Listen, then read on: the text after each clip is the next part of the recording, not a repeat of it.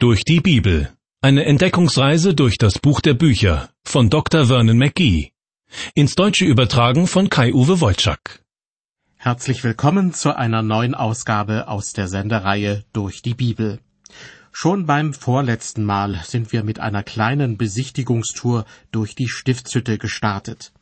Die Stiftshütte ist dieses berühmte Zeltheiligtum, das die Israeliten während ihrer Wüstenwanderung mit sich führen.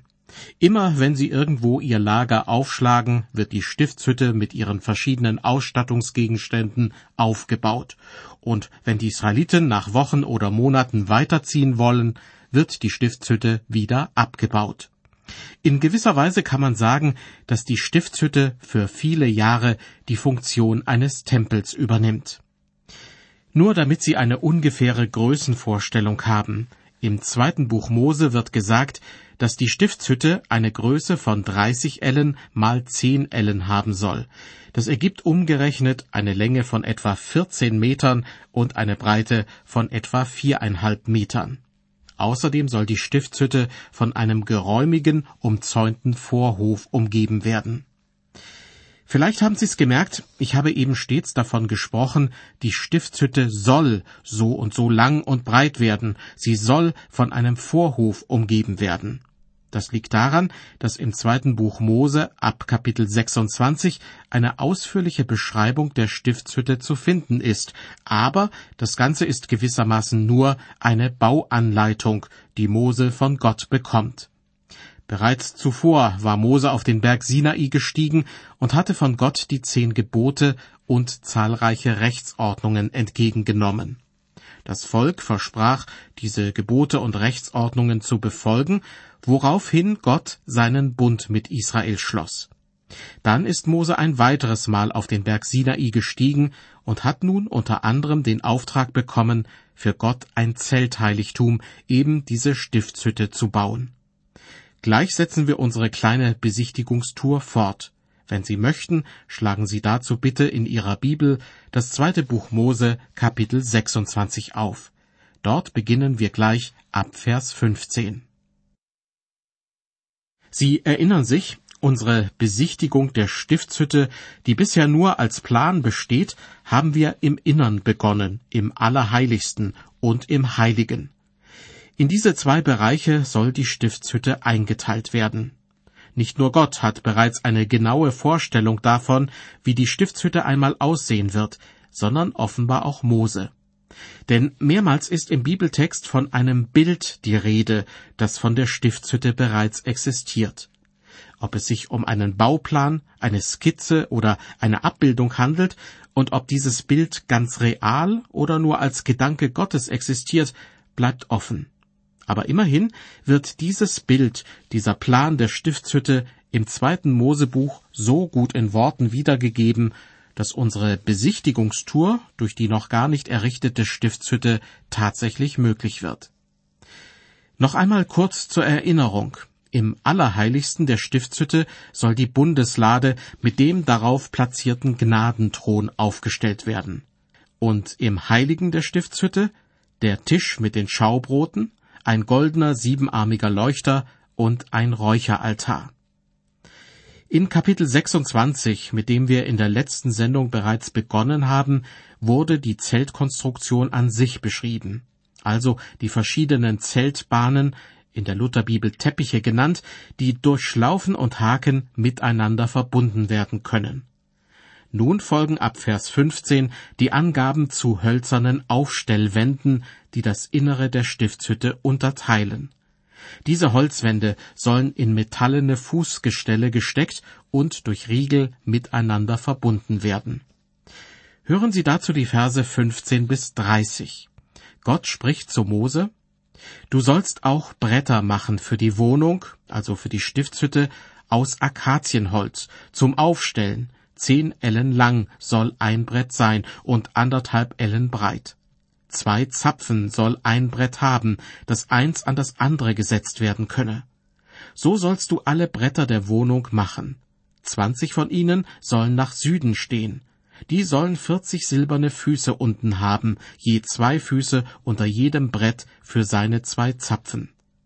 Ebenso sollen auf der anderen Seite nach Norden auch zwanzig Bretter stehen, mit vierzig silbernen Füßen, je zwei Füße unter jedem Brett. Und für die Rückseite der Wohnung nach Westen sollst du sechs Bretter machen. Dazu zwei Bretter für die zwei Ecken an der Rückseite der Wohnung, dass beide mit ihren Eckbrettern unten und oben verbunden sind und so die Ecken bilden. Acht Bretter sollen es sein mit ihren silbernen Füßen, sechzehn Füße sollen es sein, je zwei unter einem Brett. Und du sollst Riegel machen aus Akazienholz, fünf zu den Brettern auf der einen Langseite der Wohnung und fünf zu den Brettern auf der anderen Langseite der Wohnung und fünf zu den Brettern auf der Rückseite der Wohnung nach Westen. Und sollst einen Mittelriegel in halber Höhe an den Brettern entlanglaufen lassen, von einem Ende zu dem andern und du sollst die Bretter mit Gold überziehen und ihre Ringe aus Gold machen, in die man die Riegel hineintut. Und die Riegel sollst du mit Gold überziehen. So sollst du die Wohnung in der Weise aufrichten, wie du sie auf dem Berge gesehen hast. Soweit die Verse 15 bis 30. Diese Bretterwände sollen, wie beispielsweise auch die Bundeslade, aus Akazienholz gefertigt werden, eine sehr harte und unempfindliche Holzart. Dadurch, dass sie mit Gold überzogen werden sollen, wirken sie im Innern der Stiftshütte überhaupt nicht wie ein Provisorium, ganz im Gegenteil. Zehn dieser Bretterwände an der Rückseite der Stiftshütte und zwanzig auf jeder Seite sollen dem Innenraum Gestalt geben, während die zuvor in Kapitel 26 beschriebenen Teppiche oder Zeltbahnen die Außenhülle der Stiftshütte bilden. An den Bretterwänden sollen Ringe befestigt werden, durch die Stangen hindurchgeschoben werden können, so soll die Stiftshütte zusammengehalten werden. Die Stiftshütte ist nach dem Willen Gottes ein Ort, an dem er den Menschen begegnen will. In einer Bibelübersetzung wird die Stiftshütte sogar als Zelt der Begegnung bezeichnet. Noch näher als durch die Stiftshütte ist Gott jedoch den Menschen gekommen, als er seinen Sohn Jesus Christus auf die Erde sandte. Deshalb kann man viele Bezugspunkte finden zwischen der Stiftshütte und dem Glauben an Jesus Christus. Nehmen wir als Beispiel diese eben erwähnten Stangen, die durch die Ringe der Bretterwände geführt werden, um sie zusammenzuhalten. In der christlichen Gemeinde sorgt der Heilige Geist für den Zusammenhalt der Gläubigen. Wenn er diese Aufgabe nicht wahrnehmen kann, stürzt eine Gemeinde zusammen wie ein Kartenhaus. Das meine ich natürlich im übertragenen Sinn. Diese Gemeinde mag sich in einer wunderbaren Kirche oder einem Gemeindehaus versammeln, aber der geistliche Zusammenhalt ist nur vorhanden, wenn dem Heiligen Geist erlaubt wird, zu wirken. Im Epheserbrief Kapitel 4 schreibt Paulus, dass die Gläubigen darauf bedacht sein sollen, Zitat, zu wahren die Einigkeit im Geist durch das Band des Friedens. Die Teppiche, die als Zeltdach für die Stiftshütte dienen, haben alle verschiedene Farben, und jeder kann man eine eigene Bedeutung zuschreiben. Da ist das Blau, die Himmelsfarbe. Da ist das Scharlachrot, das auf das Blut Jesu Christi hinweist. Es gibt eine Mischung aus Blau und Scharlachrot, das wie Purpur aussieht. Diese Farbe weist auf die Königswürde Jesu hin, denn Könige trugen purpurne Gewänder. Und Jesus war tatsächlich der König der Juden. So stand es sogar auf einem Schild, das an seinem Kreuz befestigt wurde. Ich komme jetzt in Kapitel 26 zu den Versen 31 bis 35. Dort geht es um einen ganz wichtigen Vorhang, der für die Stiftshütte angefertigt werden soll. Gott spricht zu Mose, Du sollst einen Vorhang machen aus blauem und rotem Purpur, Scharlach und gezwirnter feiner Leinwand, und sollst Cherubim einweben, in kunstreicher Arbeit und sollst ihn aufhängen an vier Säulen von Akazienholz, die mit Gold überzogen sind, und goldene Nägel und vier silberne Füße haben.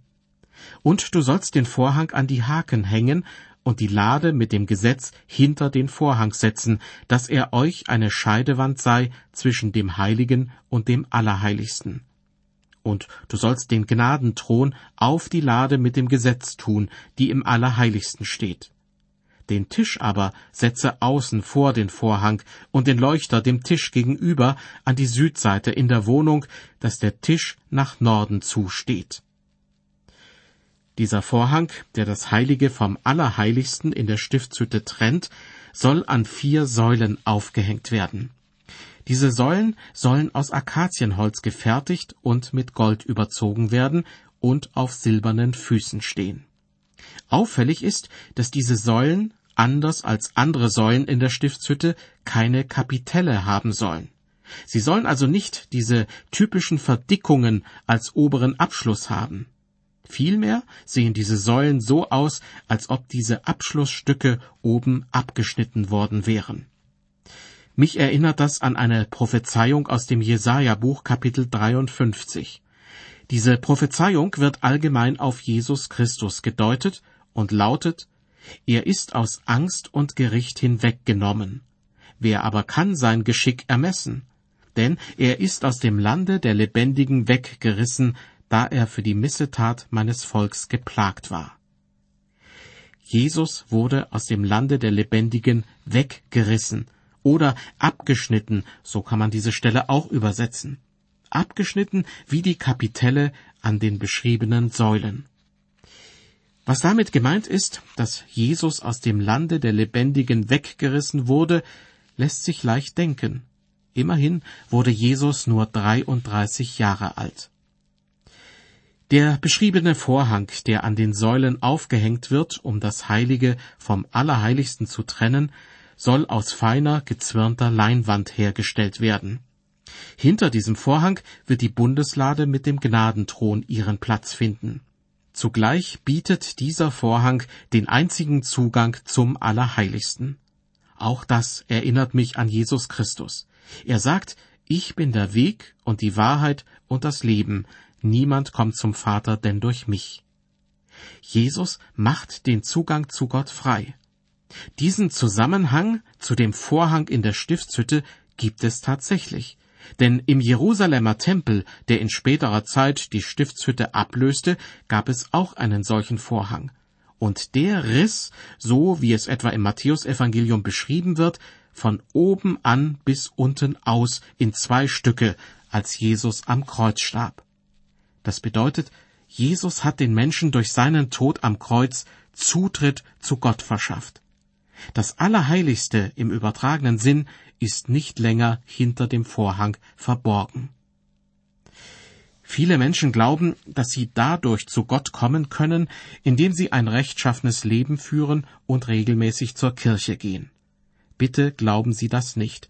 Diese Vorstellung ist nirgendwo in der Bibel, dem Wort Gottes, zu finden. Nicht der Mensch, sondern Gott muss den Vorhang zerreißen, der den Zugang des Menschen zu Gott versperrt. Und er hat es tatsächlich getan. Indem Jesus am Kreuz für die Sünden der Menschen gestorben ist, können diese Menschen von Sünde befreit mit Gott in Verbindung kommen. Zurück zu unserem Bibeltext. Es soll noch ein weiterer Vorhang angefertigt werden, der hier im Bibeltext Decke genannt wird. Er ist für den Eingang der Stiftshütte bestimmt. Ich lese die Verse 36 und 37. Gott spricht zu Mose, und du sollst eine Decke machen für den Eingang des Zeltes aus blauem und rotem Purpur, Scharlach und gezwirnter feiner Leinwand in Buntwirkearbeit und für die Decke fünf Säulen aus Akazienholz, mit Gold überzogen, mit goldenen Nägeln und du sollst für sie fünf Füße aus Kupfer gießen. Diese Decke oder dieser Vorhang ist sozusagen die Eingangstür, die zum Heiligen, zum Ort der Anbetung führt. Dorthin, wo der goldene Leuchter, der Tisch mit den Schaubroten und auch der Räucheraltar stehen sollen. Somit ist auch dieser Vorhang für mich ein Hinweis auf Jesus Christus, der gesagt hat, ich bin der Weg und die Wahrheit und das Leben, Niemand kommt zum Vater, denn durch mich. Nachdem wir uns nun ziemlich gründlich in der Stiftshütte umgeschaut haben, treten wir nun in den Vorhof hinaus. Natürlich tun wir nur so, denn wie ich vorhin schon gesagt habe, soll die Stiftshütte ja erst gebaut werden. Gott teilt Mose mit, wie sie konstruiert werden soll, und hält ihm dabei auch eine Art Bild vor Augen, was auch immer damit gemeint sein mag. Die Gegenstände im Vorhof der Stiftshütte sollen aus Kupfer hergestellt bzw. mit Kupfer überzogen werden. Goldene und vergoldete Gegenstände bleiben dagegen dem Innern der Stiftshütte vorbehalten. Hören Sie nun aus Kapitel 27 die Verse 1 bis 8. Dort wird der Brandopferaltar beschrieben. Gott spricht zu Mose, Du sollst einen Altar machen aus Akazienholz, fünf Ellen lang und ebenso breit, dass er viereckig sei und drei Ellen hoch. Und du sollst auf seinen vier Ecken Hörner machen, die sollen mit ihm verbunden sein, und sollst ihn mit Kupfer überziehen. Mache auch Töpfe für die Asche, Schaufeln, Becken, Gabeln, Kohlenpfannen, und alle seine Geräte sollst du aus Kupfer machen. Du sollst auch ein Gitterwerk aus Kupfer machen, wie ein Netz, und vier Ringe aus Kupfer an seine vier Enden. Du sollst es aber von unten her um den Altar legen, unterhalb der Einfassung, dass das Gitter bis zur Mitte des Altars reiche. Und du sollst zu dem Altar auch Stangen machen aus Akazienholz, mit Kupfer überzogen und man soll die Stangen in die Ringe tun, dass die Stangen an beiden Seiten des Altars seien, wenn man ihn trägt. Als einen Kasten von Brettern sollst du ihn machen, dass er inwendig hohl sei, wie es dir auf dem Berge gezeigt wurde. Soweit die Beschreibung des Brandopferaltars, der im Vorhof aufgestellt werden soll. Im übertragenen Sinne könnte man sagen, das Problem der Sünde muss im Vorhof geklärt werden, bevor Zugang zum Heiligtum erfolgen kann. Denn wenn ein geschlachtetes Tier auf dem Brandopferaltar dargebracht wird, dann geschieht das, weil Menschen sündig geworden sind und diese Sünde durch den Tod des Tieres in symbolischer Weise gesühnt wird. Ein Mensch, der im Vorhof der Stiftshütte steht, muss sich gewissermaßen überlegen, wie kann ich mich Gott, dem ich in der Stiftshütte begegnen kann, nahen? Das Erste, was er braucht, ist ein Stellvertreter, der für ihn stirbt. Dafür kommt nur ein Opfertier in Frage, das auf dem Brandopferaltar dargebracht wird. Gelegentlich wurde dieser Altar offenbar auch als des Herrn Tisch bezeichnet. Dieser Ausdruck findet sich jedenfalls zweimal im Buch des Propheten Maleachi. Wir dagegen kennen diesen Ausdruck als Bezeichnung für den Abendmahlstisch. Und das Abendmahl erinnert daran, dass Jesus am Kreuz gestorben ist. Im Matthäusevangelium wird berichtet, dass Jesus das Brot nahm, er dankte und brach's und gab's den Jüngern und sprach, Nehmet, esset, das ist mein Leib. Und er nahm den Kelch und dankte, gab ihnen den und sprach, Trinket alle daraus. Das ist mein Blut des Bundes, das vergossen wird für viele zur Vergebung der Sünden. Im übertragenen Sinn kann man also das Kreuz, an dem Jesus gestorben ist, als Brandopferaltar des Neuen Testaments bezeichnen. Das klingt fast so, als ob ich den Bogen überspannen und zu viel in die Utensilien rund um die Stiftshütte hineininterpretieren würde. Aber ich halte mich nur an das, was in diesem Fall der Apostel Paulus im Epheserbrief schreibt.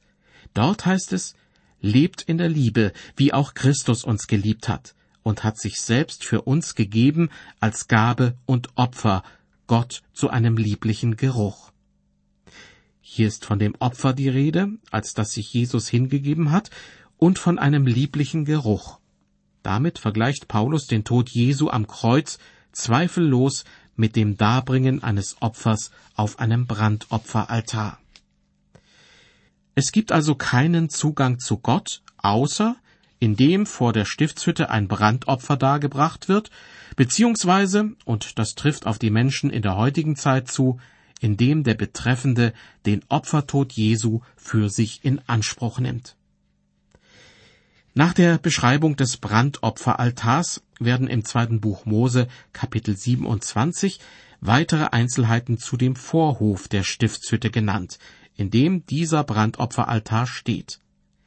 Ich lese nun die Verse 9 bis 19.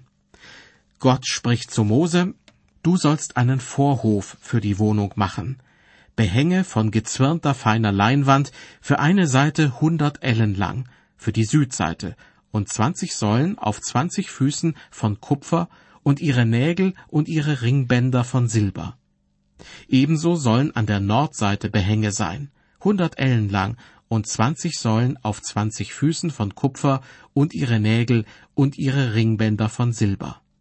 Und nach Westen soll die Breite des Vorhofes Behänge haben, fünfzig Ellen lang, zehn Säulen auf zehn Füßen. Nach Osten aber soll die Breite des Vorhofes fünfzig Ellen haben, fünfzehn Ellen Behänge auf einer Seite, dazu drei Säulen auf drei Füßen und wieder fünfzehn Ellen auf der anderen Seite, dazu drei Säulen auf drei Füßen. Und in dem Tor des Vorhofes soll eine Decke sein, zwanzig Ellen breit, gewirkt aus blauem und rotem Purpur, Scharlach und gezwirnter feiner Leinwand, dazu vier Säulen auf ihren vier Füßen. Alle Säulen um den Vorhof her sollen silberne Ringbänder und silberne Nägel und kupferne Füße haben. Die Länge des Vorhofes soll hundert Ellen sein, die Breite fünfzig Ellen, die Höhe fünf Ellen, und alle Behänge sollen von gezwirnter feiner Leinwand sein und seine Füße aus Kupfer. Alle Geräte der Wohnung für den gesamten Dienst und alle ihre Zeltpflöcke und alle Zeltpflöcke des Vorhofes sollen aus Kupfer sein. Soweit die Verse neun bis neunzehn. Der Begriff Wohnung bedeutet natürlich nicht, dass Gott in der Stiftshütte wie in einer Zwei-Zimmer-Wohnung wohnt, sondern dass er gegenwärtig sein wird, so dass man ihm dort begegnen kann. Besonders interessant finde ich noch den Schluss dieses Kapitels.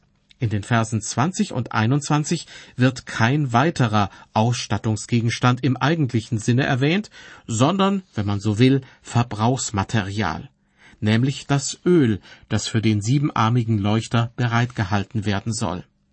Ich finde es schon einigermaßen überraschend, dass dieses Öl hier ausdrücklich erwähnt wird. Gott sagt zu Mose, Gebiete den Israeliten, dass sie zu dir bringen das allerreinste Öl aus zerstoßenen Oliven für den Leuchter, dass man ständig Lampen aufsetzen könne. In der Stiftshütte, vor dem Vorhang, der vor der Lade mit dem Gesetz hängt, sollen Aaron und seine Söhne den Leuchter zurichten, dass er brenne vom Abend bis zum Morgen vor dem Herrn.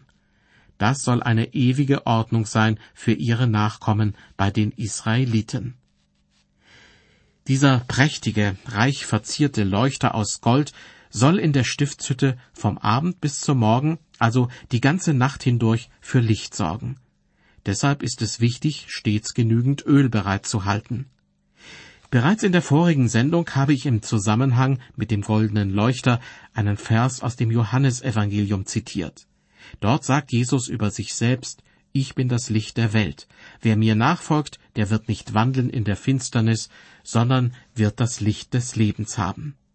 Jesus ist das Licht, das im übertragenen Sinn auch unsere Kirchen und Gemeindehäuser erleuchten soll. Er muss die ganze Gemeinde ins rechte Licht rücken wenn wir ihm das verweigern, wenn er in unseren Gemeinden nicht im Mittelpunkt stehen darf, dann, ja dann sieht es wirklich finster für uns aus. Sie hörten eine weitere Folge aus der Reihe Durch die Bibel, und ich gebe gerne zu, man hätte dieser Sendung stattdessen auch den Namen geben können Durch die Stiftshütte. In den folgenden Kapiteln im zweiten Buch Mose geht es zwar auch noch um die Stiftshütte, aber nicht mehr so direkt um die Konstruktion und die Ausstattungsgegenstände, sondern zum Beispiel um die Priester, die in der Stiftshütte Dienst tun. Bis zur nächsten Sendung ein herzliches Gott befohlen.